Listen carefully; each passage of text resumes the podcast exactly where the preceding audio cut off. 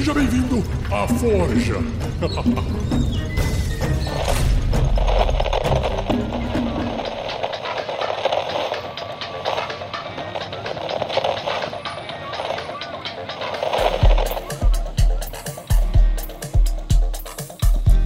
Meu nome é Thiago Rosa, eu sou autor do Karu Densetsu, é um RPG de mangá seinen de ação. Eu sou colaborador da Dragão Brasil, eu faço notícia do Barra, do chefe de fase e algumas outras matérias esporadicamente. Eu escrevo no RPG Notícias, sou parte da equipe do Level Up, um livro meio que um, um guia avançado de D&D quinta edição que está em desenvolvimento. E eu faço, escrevo aventuras, escrevo uh, material para outros sistemas e tal, para outros editores brasileiras e fora. Eu basicamente trabalho escrevendo RPG. No Twitter eu uso arroba true underline Shinken.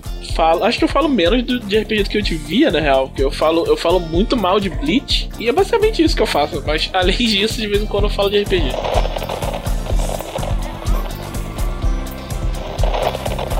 Bem-vindos ao Histórias de Mesa, o programa onde nós contamos as suas histórias com RPG.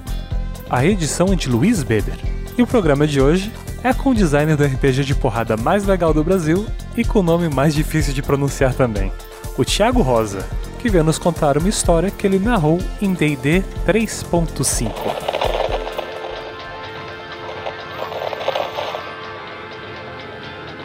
Uma produção RPG Next.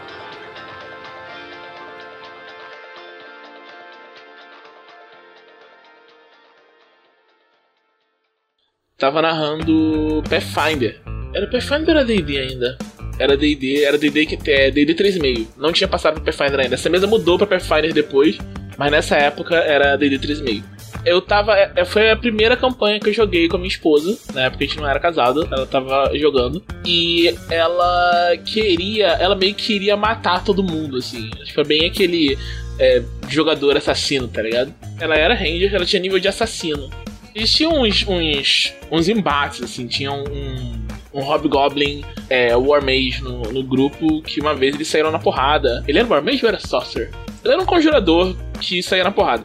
E eles foram brigar uma vez e ele esqueceu um- detalhe de uma regra dele que ele achava que ia deixar ele tipo, vencer muito facilmente o encontro. E aí perdeu. Ele era tipo o jogador combeiro até o, o talo, sabe? Levou, levou uma surra e ficou, ficou boladíssimo.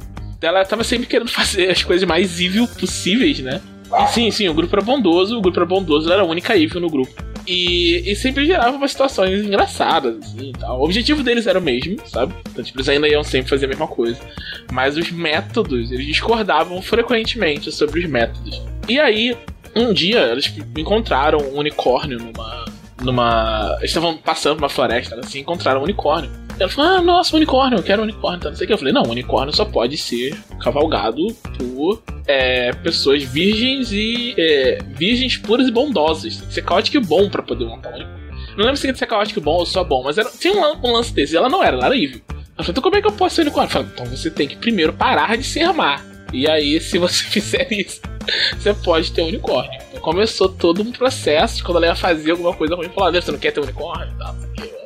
E ela conseguiu o unicórnio depois, no final das contas. O unicórnio, tipo, acompanhava eles e tal. Esse lance do unicórnio, quer dizer, é uma coisa, tipo, é um, é um elemento do, do jogo, um elemento é, da, da descrição do D&D, né, do lore dele, que a gente pegou e expandiu nele pra, tipo, servir a história.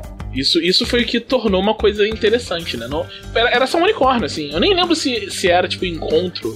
Acho que podia só, tipo, descrevendo a paisagem. Eu falei que tinha um unicórnio, sabe? Tinha alguma coisa. Porque esse cara, o combeiro, ele, ele fazia compra pro grupo inteiro, não era só pra, pra ele, né? Então ele falou um negócio. Não ela fazia um negócio que o unicórnio ajudava muito no build dela também. E ele, tipo, como. E como o, a tendência passou pra boa, né? Tipo, não podia mais avançar como assassino. O assassino tem que evil. No no 3.5, o assassino é uma classe prestígio muito estranha. Porque ela te dá magia, que não é uma coisa que. É, não tem muito a ver com assassino, né? E ela era Ranger com um nível de assassino. E aí, é, ele, esse cara se ligou que, tipo, ela não tinha como progredir, ia, ia voltar a progredir como Ranger. Só que, tipo, você imagina um, um jogador, tipo, combeiro até o talo, vendo alguém, tipo, sair de uma classe prestígio e voltar pro Ranger. Que é uma classe, uma das classes mais front-loaded da, da 3,5, né? O cara falou, não, não, de jeito nenhum, assim. Ele caçou até achar uma classe prestígio que, que servisse. Aí ele achou o Jade Phoenix Mage, que é do, do Tom of Battle. O Jade Phoenix Mage, ele casou perfeitamente no personagem, final das contas. Que o Jade Phoenix Mage, ele é tipo um mago reencarnado, sabe? Tipo, eles são uma ordem, são tipo, tem 13 Jade Phoenix Mage. Eles, têm, eles lutam contra um, um cara, um, tipo, um mal ancestral, sabe? E enquanto esse mal ancestral existir, vão existir os Jade Phoenix Mage. Então, quando eles morrem, eles reencarnam e são sempre 13. Aí, tipo, falaram, ah, então é isso, você sempre foi a reencarnação desse cara, não sabia, né? Você tava passando por um momento de, de escuridão até você encontrar o seu o bem de verdade que havia dentro de você. E aí foi isso, até o final. E, era, e, e o unicórnio como morality pet dela o, o, tempo inteiro. Sempre que ela fala, eu vou matar esse cara. Ó, gente, cuidado aí, você vai perder do unicórnio.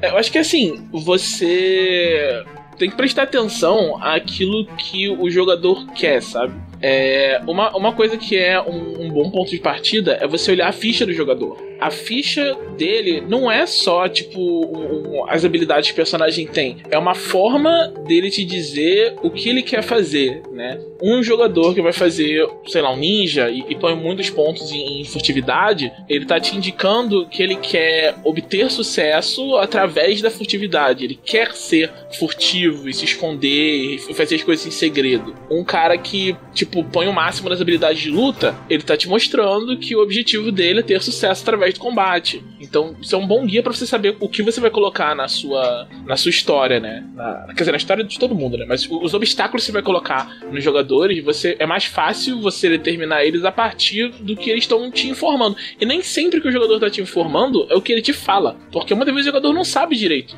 o que, o que ele quer. Você vai ver até o cara vai olhar a ficha, tipo, você pega a ficha do seu amigo e falou: Não, cara, eu quero, eu tô muito interessado em fazer umas intrigas palacianas e tal, não sei o que, fazer uma parada meio Game of Thrones. Você vai olhar a ficha dele e ele tem, tipo, carisma 8, não pegou nenhuma perícia social e pegou as coisas de espada que ele sempre pega. Então, tipo, ele não quer isso de verdade. Ele quer que isso aconteça na campanha, ele quer ter essa vibe, né? Mas ele quer ir lá e matar monstros, sabe?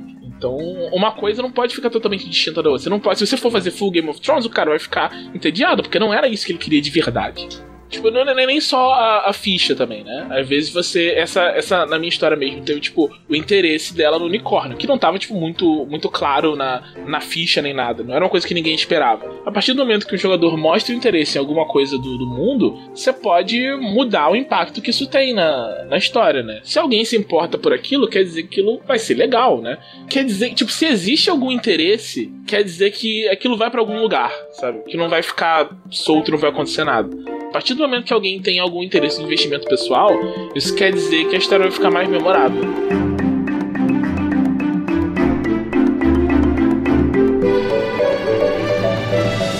Seja você também um guerreiro ou uma guerreira do bem. Para saber mais, conheça nossas metas e recompensas na campanha do Padrim em www.padrim.com.br barra rpgnext.